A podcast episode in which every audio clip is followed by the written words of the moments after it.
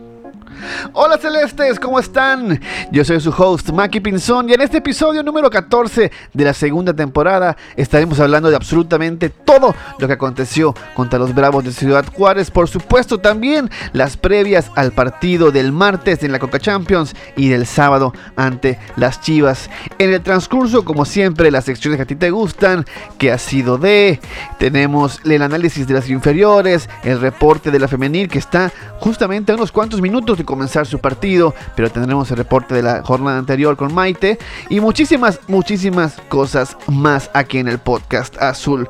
Yo soy tu host, te lo recuerdo, Maki Pinzón, y esto es el podcast azul. Comenzamos.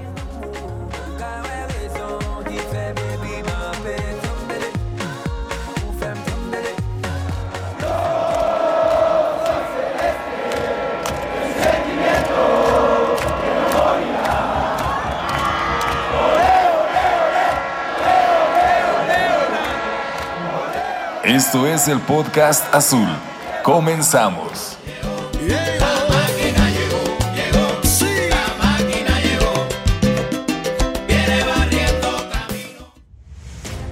La noche ya había recorrido muchas horas. El libro de historia del equipo cementero parecía que no se volvería a abrir, por lo menos no en este mes. Era el minuto 89. En las voces de Tito Villa y Cristian Martinoli se hacía saber sobre el empate de la racha de los 70s y el no poder lograr algo más. Cuando saliendo desde la propia área con el balón pasando por los que le dan sentido las jugadas, en los botines de Orbelín y Paul Fernández tocaron el balón. Hoja por hoja del libro de la historia iba avanzando rápidamente para cuando Walter Montoya recepcionó el balón, el libro ya se detenía en el capítulo de victorias consecutivas. Para cuando Santiago Jiménez se movió del centro a la derecha llevándose con él la marca de dos defensores, la pluma llenaba su tinta de esas que solo se borran en otras grandes hazañas. Para cuando Jonathan Rodríguez recibió la pluma, se disponía a escribir los nombres de los encargados. Cuando el delantero uruguayo puso el balón en las redes, la pluma comenzó a escribir uno a uno. Primero los nombres del cuerpo técnico comandados por Juan Máximo Reynoso seguido con los nombres de todos los jugadores de la plantilla, comenzando con el capitán y portero José de Jesús Corona. Así, con este gol Cruz Azul ganó por primera vez en la historia de la liga en Juárez. Ganó después de una fecha FIFA. Y sí, se convirtió en el equipo con más victorias consecutivas en la historia de la institución. El sábado, ante Chivas, buscará empatar la marca del León con 12. Antes, toca visitar en República Dominicana al Alcajay de Haití.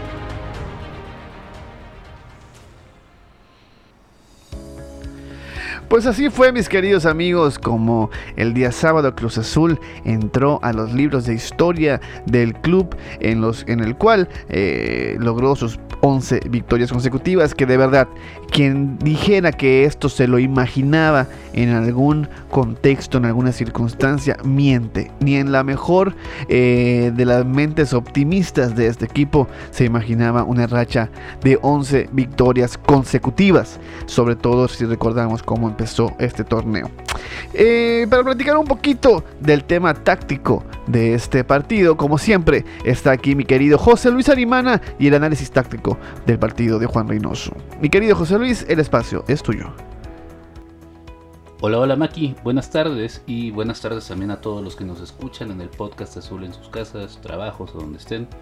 Yo soy José Luis Arimana, arroba motogrifo, y vamos a hablar un poco sobre los aspectos tácticos del partido del viernes pasado de visita ante Bravos de Ciudad Juárez. Partido que significó la decimoprimera victoria al hilo, estableciendo un nuevo récord en la historia del club. Los jugadores que tuvieron participación en fecha FIFA fueron eh, el Piojo Alvarado, Orbelín Pineda, Luis Romo y Jurado. Y estos, eh, de estos, los dos últimos no hicieron el viaje a Ciudad Juárez. También tenemos eh, bajas por lesión, un lateral de cada lado, Adrián Aldrete y Nacho Rivero.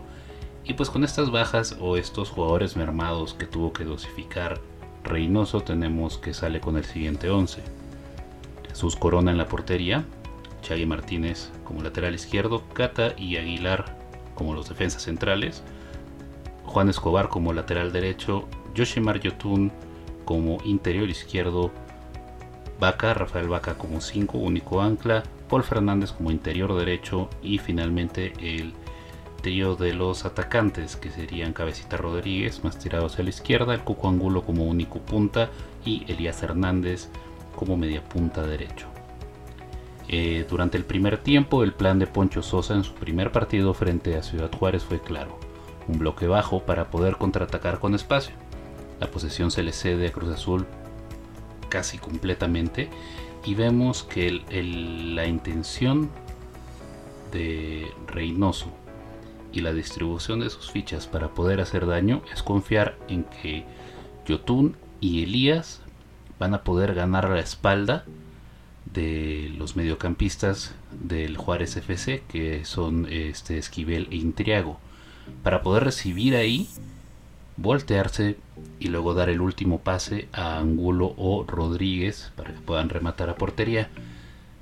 Fuera de esto, el plan para defender es simplemente un repliegue ¿no? en 4-4-2 y poder esperar al, al, rival. Vemos que durante el primer tiempo hay una, hay una jugada por ahí del minuto 17 en la que Yotun logra recibir a la espalda de los eh, contenciones de Juárez y entregar eh, rápidamente eh, al espacio a Cabecita Rodríguez que remata desviado. Un centro de Elías también para Angulo durante el primer tiempo, bastante, bastante bueno. Un cabezazo que se conecta bien a pesar de estar peleando contra los dos centrales. Y unos cuantos tiros más que o van desviados o iban a las manos de Vázquez Mellado. Para el segundo tiempo vemos que sale Rafael Vaca, ya que Reynoso estima que se que había que existía ¿no? un exceso de mediocampistas y entra el Piojo Alborado a jugar como volante por derecha. Tiramos a Elías para el lado izquierdo, pasamos al 4-4-2 donde Paul y Yotun son los mixtos en medio, Paul con una posición más fija y Yotun apareciendo como el mediocampista más adelantado, el encargado de llevar la pelota a los delanteros seguimos atacando de una forma un poquito infructuosa y al 63 estamos viendo que sale Brian Angulo y entra Orbelín Pineda. Una vez más, 4-3-3 y vemos a Cabecita Rodríguez eh, actuar como el único punta por un rato. Al minuto 70, solamente 7 minutos después, salen Escobar y sale Escobar y entra Santiago Jiménez. Ahora otro cambio de banda. Enviamos al Chagui como lateral derecho y Alvarado se queda como un carrilero izquierdo, ya que en ataque va por, pues juega como un extremo y en defensa cierra eh, la banda izquierda. Al 80, una vez más, doble cambio. Para este punto ya el partido había caído en una dinámica un poquito repetitiva en la cual Juárez no salía de su área a menos que tuvieran una contra muy clara y Cruz Azul estaba empezando a atacar sin mucho espacio y sin muchas ideas. Los cambios de banda, los eh, cambios de nombres propios en diferentes espacios de, la cancha estaban tratando de propiciar desorden en el rival, pero no lo estábamos consiguiendo. También un poco los delanteros estaban tal vez con la pólvora un poquito mojada. Cabecita Rodríguez no tuvo su mejor partido asociativo, pero eventualmente rescata las papas.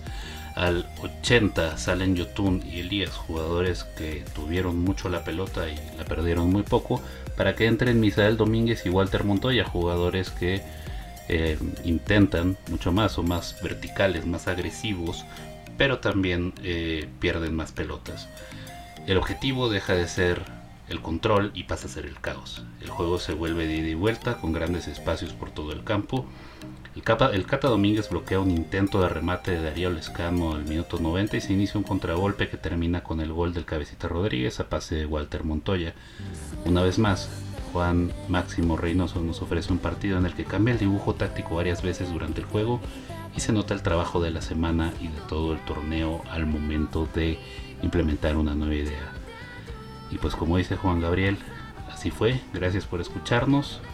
Cualquier inquietud al Twitter, por favor, arroba el podcast azul o arroba mutuorifo. Vamos a empezar una conversación. Muchas gracias por escucharme. Gracias Maki. Volvemos contigo. Muchísimas gracias a ti, mi querido José Luis. Y ahí escuchamos de fondo el Así fue del señor Juan Gabriel, por supuesto, en la voz de María León de Playa Limbo.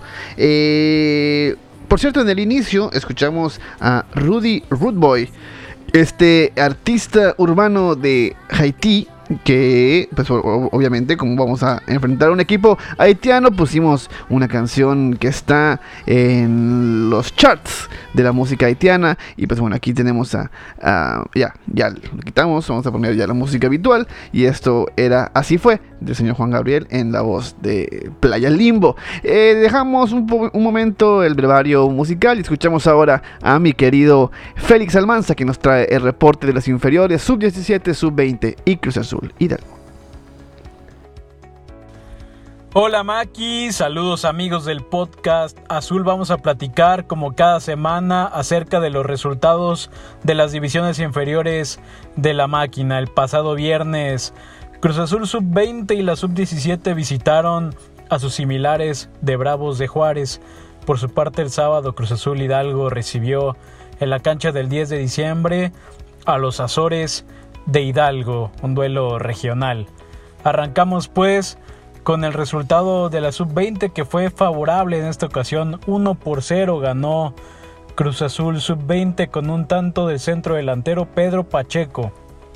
Hizo el gol en el segundo tiempo en un encuentro en donde bueno, se encontró un viejo conocido por parte de los Bravos de Juárez en la figura de Martín Galván, por ahí andaba defendiendo los colores de los Bravos, también este en la banca, pero fue Jorge Lima, este que fuera portero de las divisiones inferiores de la máquina, pues ahora probando suerte con los Bravos de Juárez. A ambos pues se les desea mucho éxito. Por su parte, pues la sub-20 presentó un plantel plagado de jugadores que pues se asoman al primer equipo como es Jaiber Jiménez, Alexis Peña, eh, el mismo Santiago Jiménez, Misael Domínguez, Alexis Gutiérrez, entre los jugadores también que son regulares en la sub-20, Juan Blanco, Luis Pérez, Pedro Pacheco, el mismo también Víctor Cuevas.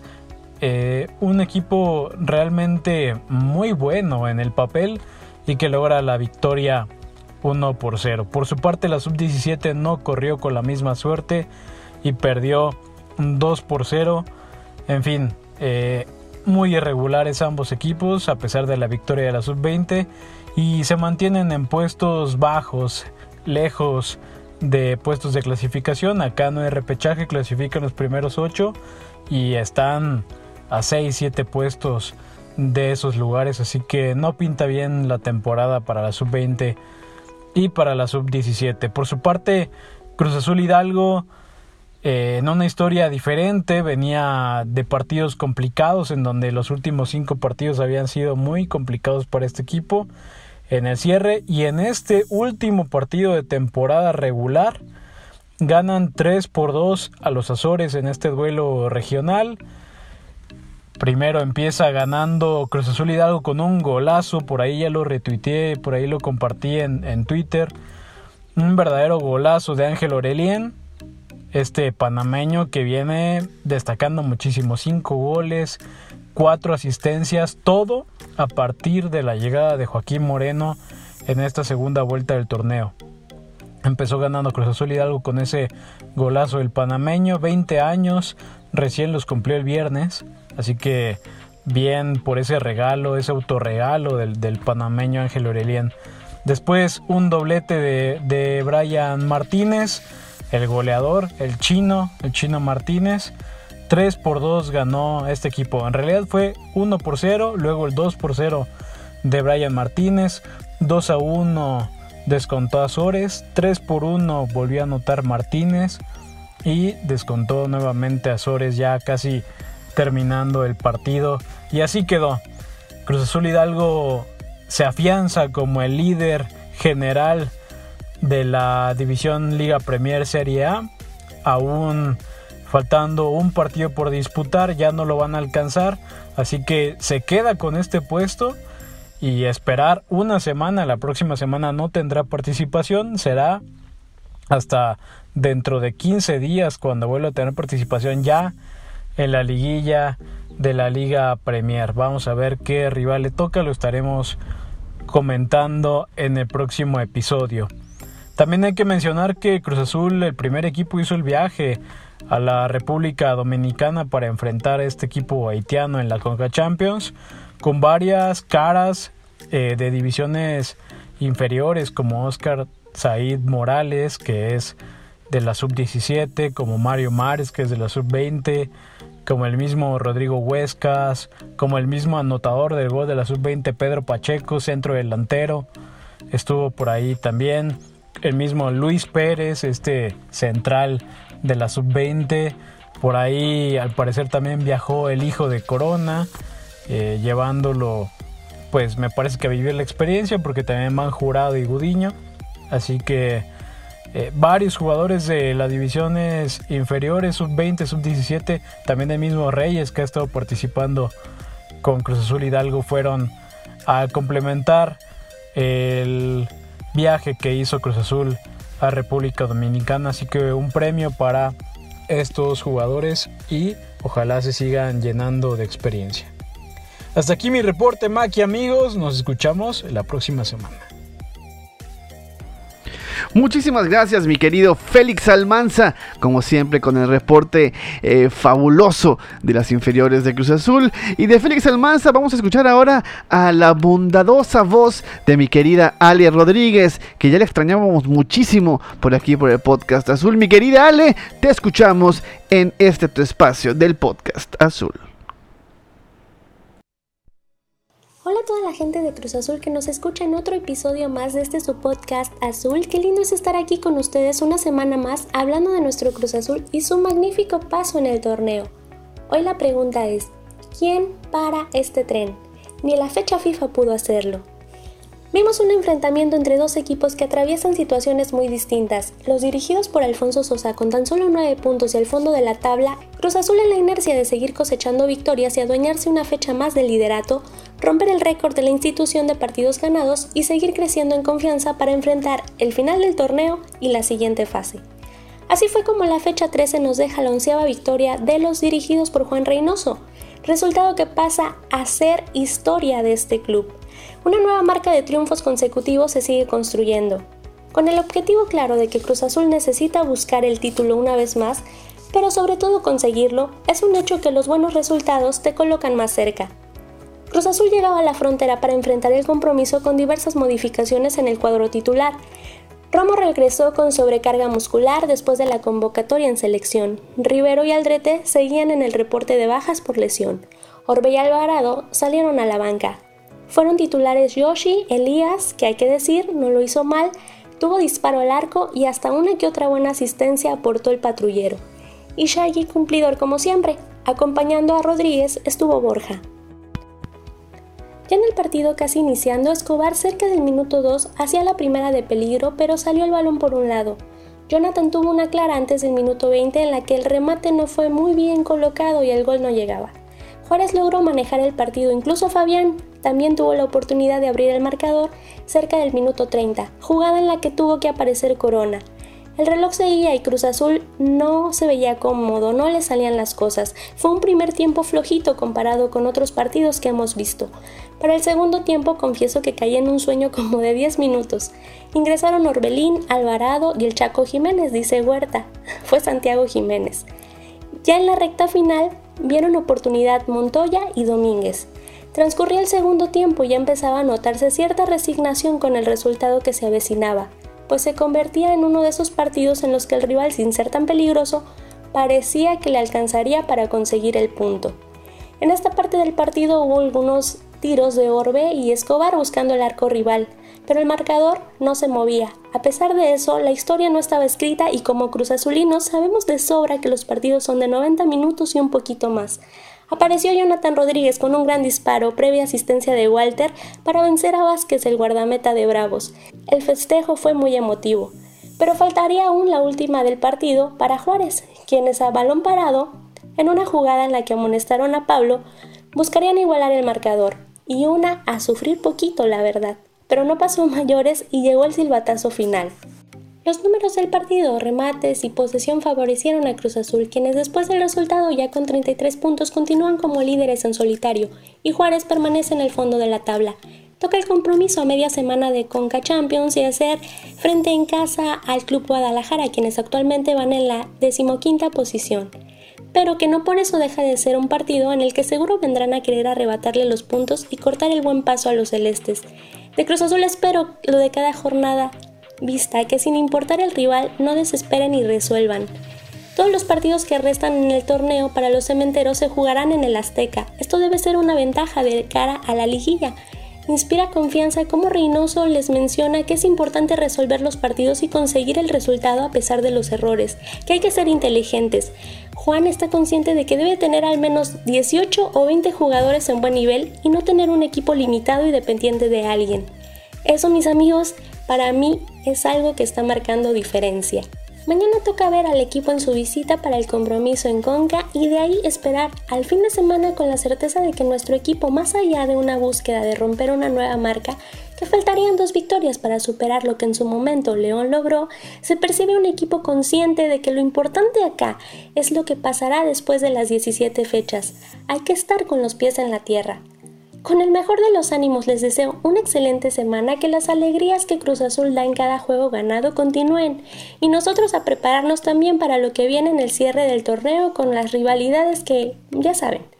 Buenas pruebas para la máquina y para nuestro corazón azul y lo que nos espera. Me despido, soy Ale Rodríguez, Ale R7. Saludos Maki, nos escuchamos la próxima, adiós. Muchísimas gracias, mi querida Ale. Y nada más, eh, me pidió la voz más eh, dulce de Twitter Cruz Azul, Ale Rodríguez, que yo eh, en su nombre comento en Fe de Ratas, donde dijo Borja quiso decir el Cuco Angulo. Mi querida Ale, muchas gracias. Y ahora vamos a escuchar a mi querido Diel Pacheco, que nos trae una nota de que ha sido de, de un jugador que fue bastante fundamental e importante en la época de Paco Gemes y en su, eh, en su parado táctico. Mi querido Josiel Pacheco, escuchamos qué ha sido de. Plurifuncional chileno, bicampeón de América. Esto es, ¿qué ha sido de Francisco el Gato Silva? Silva llegó a la máquina en 2016 procedente de Jaguares de Chiapas, para aportar su experiencia y calidad llegada con gran cartel después de ser bicampeón de la Copa América con Chile. Silva jugó dos temporadas para la máquina, en total 68 partidos, siendo dirigido por Boy y Gemes. Así que haciendo referencia en estos dos entrenadores, pues se vivían momentos complicados en el equipo y se marchó sin palmares, rumbo a Argentina para jugar con Independiente. Para 2019 llegó a Universidad Católica de Chile, donde lamentablemente no le ha ido nada bien, y es que sufrió una lesión de tibia y peroné que hasta el día de hoy ha tenido muy poca actividad en la cancha, debido a que en este lapso de tiempo lleva tres cirugías con la esperanza de que pueda alargar su historia en los estadios y con el equipo de sus amores. Ojalá que Silva tenga muy pronta recuperación. La afición azul le manda las mejores vibras esperando su regreso a las canchas. Yo soy Eudiel Pacheco y esto fue ¿Qué ha sido de Francisco Silva? Mucha fuerza para el buen gato Silva y muchísimas gracias mi querido Jodiel por tu cápsula. Y es momento de escuchar a la otra miembro del eh, poder femenino del podcast Azul y me refiero a Maite Porter que viene a traernos el reporte de Cruz Azul Femenil. Mi querida Maite, te escuchamos. ¿Qué tal amigas y amigos del Podcast Azul? Estoy muy feliz de saludarles y compartirles como cada semana toda la información de las celestes. Se jugó la jornada 13 de la Liga BBVA MX Femenil. En esta ocasión Cruz Azul viajó a Torreón para enfrentar al Santos Femenil, equipo que estadísticamente se presentaba como un rival asequible para la máquina. Las celestes saltaron al terreno de juego portando la camiseta alternativa con el once inicial del profesor Roberto Pérez, Carla Morales en el arco, lateral derecha con Daniela Monroy, por izquierda Wendy Jiménez, en la central Paola González y Alejandra Tobar, mediocampo con Rebeca Villuendas y Lourdes Ramírez, Susana Romero como extremo derecha, Brenda León por izquierda, Gaby Huerta como media punta y delantera con Alejandra La China Curiel. Algunas bajas sensibles para esta fecha. Se publicó el reporte médico de Zoet Tapia, indicando un esguince en el tobillo izquierdo, sumándose a las ausencias de Georgina Peralta por un esguince de rodilla izquierda que la ha mantenido alejada de las canchas desde la jornada 8. Y la número 10, Natalia Enciso, caso positivo a COVID-19 en el equipo de cara a la jornada contra Pachuca y quien continúa en recuperación. Las guerreras se presentaron con Wendy Toledo en la portería, línea defensiva con Katia Estrada, Marcela Valera, Lucero Lara y Karime Martínez. Media con Alexandra Ramírez, Andrea Hurtado, Daniela Delgado y Estela Gómez, media punta, la capitana Cintia Peraza y delantera con Isela Ojeda. En punto de las cuatro y media de la tarde, el árbitro central Felipe Moreno Barraza silbó el arranque del encuentro en la cancha alterna número 5 del territorio Santos Modelo. Intensidad por parte de las guerreras desde el minuto 1 que salieron decididas a buscar su tercer triunfo del torneo, el primero de locales. Mucha actividad en el costado derecho de las celestes por parte de Monroy y Romero, armando jugadas que no lograron atravesar el muro defensivo de Santos en el primer cuarto del partido. Comenzó el desequilibrio para la máquina en el minuto 16, con un tiro de esquina de las guerreras cobrado por Lucero Lara. El balón dentro del área rematado de volea por Andrea Hurtado. Carla Morales, plantada bajo su arco, observó la trayectoria del golazo, imposible para el rescate. 1-0 en el marcador. Otra oportunidad para Santos en el minuto 20 con un disparo de larga distancia de la número 10 de las guerreras que rebotó en el travesaño, el cual, para la suerte de Cruz Azul, no rebasó la línea de meta a pesar de los reclamos de las verdiblancas. Primer tiempo con gran posesión de Santos sobre el balón, dificultándole a Cruz Azul ligar pases y jugadas de peligro. En el 41 una clara oportunidad de gol para las guerreras, en un duelo uno contra uno de Isela Ojeda y Carla Morales, la cancerbera achicó y rechazó el que amenazaba con convertirse en la segunda anotación para Santos. Media parte y a los vestidores con desventaja por la mínima para las celestes. Inició el segundo tiempo con cambio en Cruz Azul. Salió Susana Romero para darle entrada a Karime Abut y reforzar el ataque por derecha. En el minuto 54 llegó también el primer cambio de Santos. Salió Isela Ojeda y entró la número 9 Alexia Villanueva en la delantera. Notable estrategia del director técnico de las guerreras Jorge Campos para ampliar el marcador. En el 65 la primera amarilla del partido fue para Alejandra Tobar por cortar con falta la trayectoria de Alexandra Ramírez que se aproximaba con el balón conducido al área celeste. Segundo cambio de Cruz Azul en el minuto 70.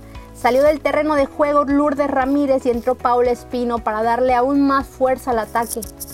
La segunda tarjeta de amonestación del partido fue para Estela Gómez por un jalón a Daniela Bonroy. En este podcast entendemos a la mediocampista, todos queremos la camiseta de la 13 celeste. Enseguida un cambio más de Cruz Azul, salió Gaby Huerta por Cintia Huerta. Por Santos, la recién amonestada Estela Gómez tuvo descanso y entró en su lugar Nancy Quiñones.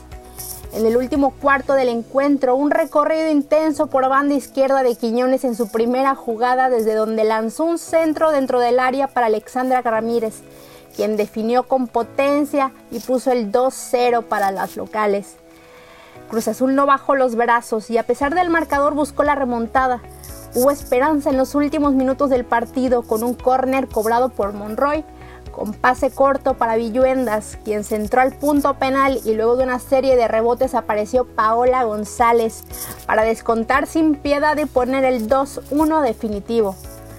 No hubo tiempo para más y en un encuentro intenso y ríspido Cruz Azul cayó en Torreón y perdió la racha sin derrotas, obligándolas a puntuar en las próximas jornadas para permanecer en zona de clasificación a la liguilla del Guardianes 2021. En este momento se juega la jornada 14 en el Estadio Universitario contra las rivales más temidas, actuales campeonas y líderes con 30 puntos, Tigres Femenil. Las felinas, a pesar de tener una ofensiva letal, presentan una baja sumamente importante por lesión, la de la número 10 y máxima goleadora Katy Martínez. Momento de dar el máximo esfuerzo, ilusionarse, creer y hacer que suceda. Yo soy Maite Porter en la sección femenil de Cruz Azul. Deseo que tengan una excelente semana y me mantengo pendiente de todo lo que acontezca próximamente con el equipo y de sus saludos, dudas y comentarios. Hasta pronto, Celestes. Muchísimas gracias, mi querida Maite. Justo en estos momentos llevan 19 minutos de partido jugado y las Celestes pierden 1 por 0 contra los Tigres, el Tigres femenil. Y bueno, esperemos que conforme termine este podcast en unos 15, 20 minutos les damos un reporte de cómo, de cómo va el partido y cómo quedó. Esperemos que el equipo se ve bien, se, está, se están viendo bien las chicas, esperemos que puedan empatar y sacar eh, algunos puntos a lo que es sin duda alguna eh, uno de los mejores equipos de la liga femenil. Vamos a escuchar ahora a mi querido Ricky del Hoyo y el anti-resumen de la jornada. ¿Qué tal Maki? ¿Qué tal gente bonita del podcast?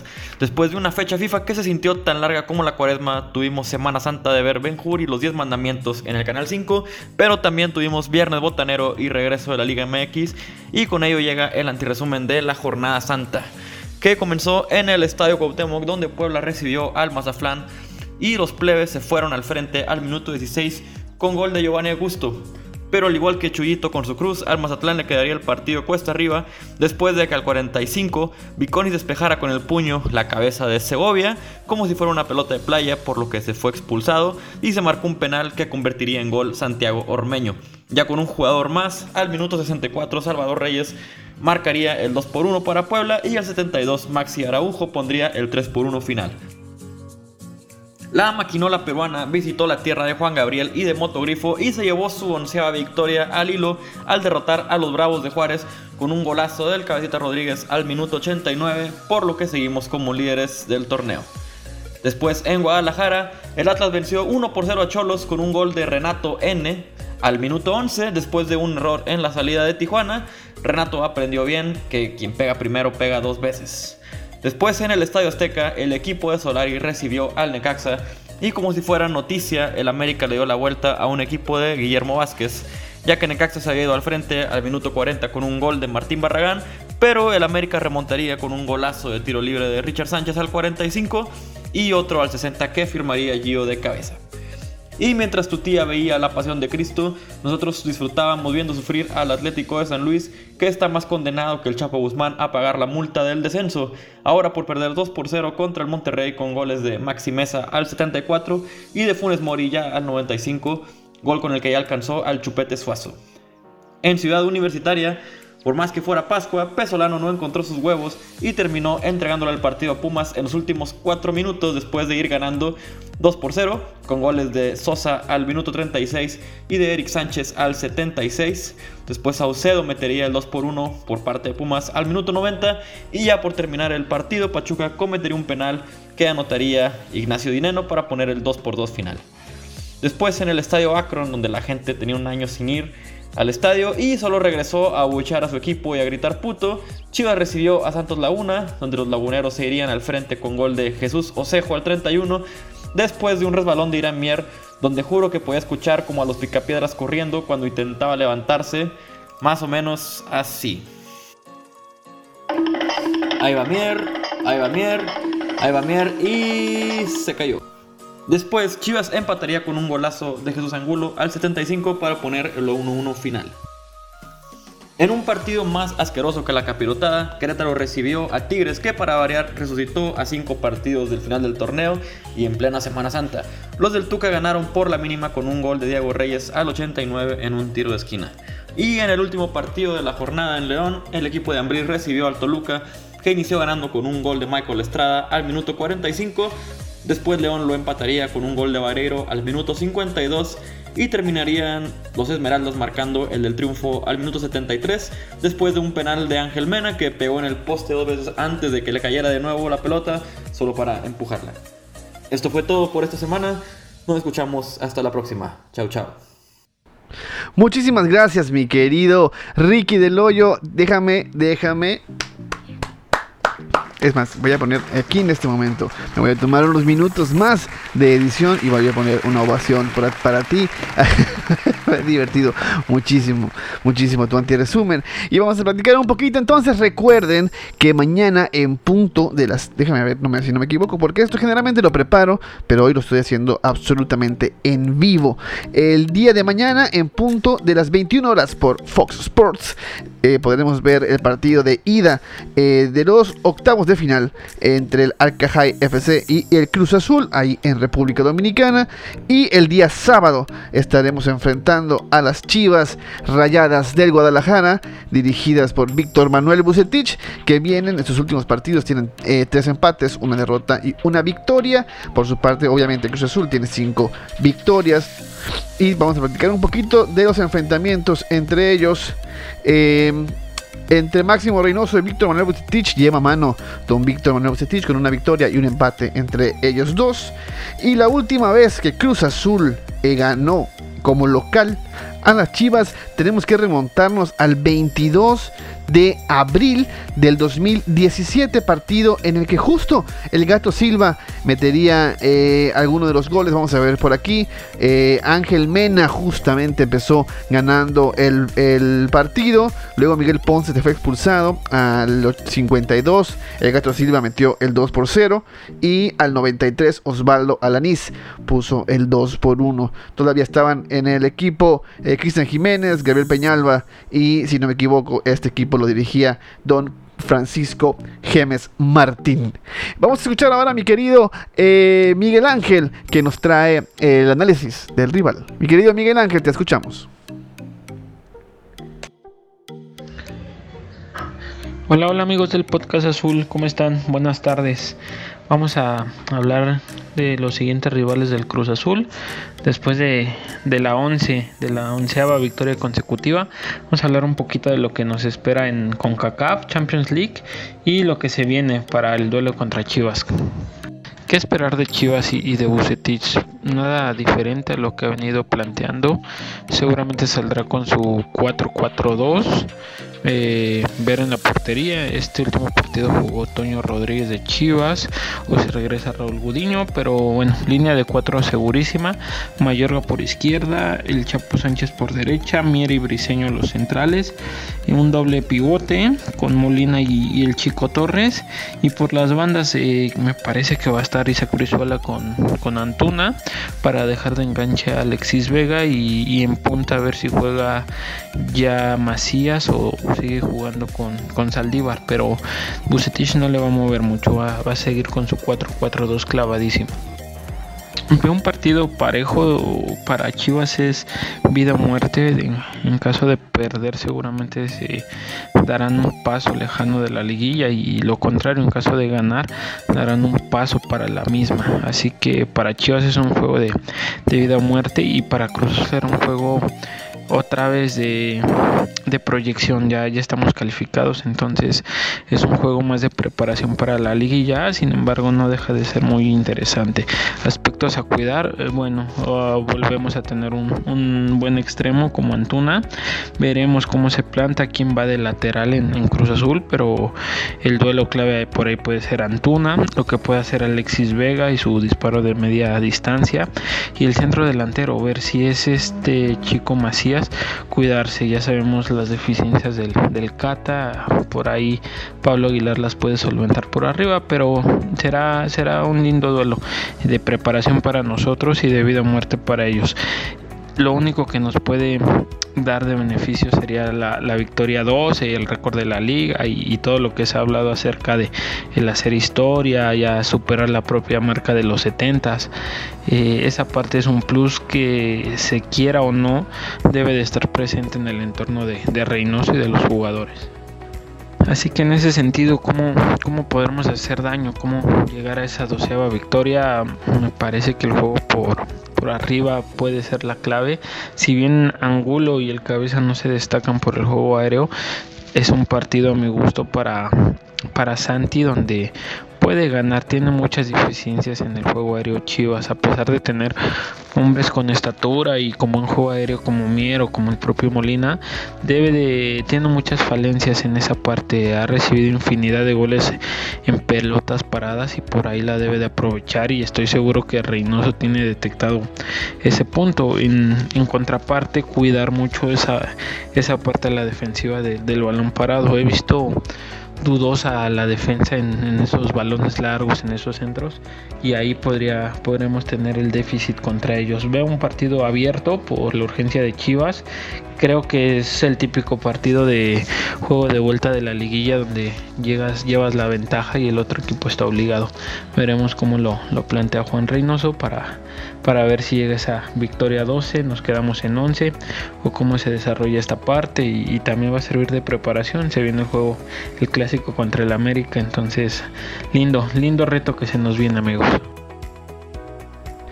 Muchas gracias, mi querido Miguel Ángel. Y miren, está a punto de acabar el primer tiempo del Cruz Azul Femenil contra Tigres Femenil. Eh, las Celestes ya estuvieron muy cerca de empatar, pero aún eh, no llega el gol. Sigue 1-0. Y aquí termina el reporte de este partido. El próximo, la próxima semana escuchamos el, reporte completo por parte de mi querida Maite Porter. Nos escuchamos el próximo eh, lunes con la previa del partido contra el América. Todo el reporte de lo que ha acontecido o acontecerá esta semana. Y eh, como siempre recordarte que nos sigas en Twitter, en Facebook y sobre todo por favor síguenos en YouTube que estamos subiendo contenido exclusivo para esa eh, plataforma. Eh, muchísimas gracias, suscríbanse, ahora sí que pónganle a la campanita y muchas gracias por seguirnos escuchando. Yo soy tu host, Mackie Pilson y esto fue el podcast azul.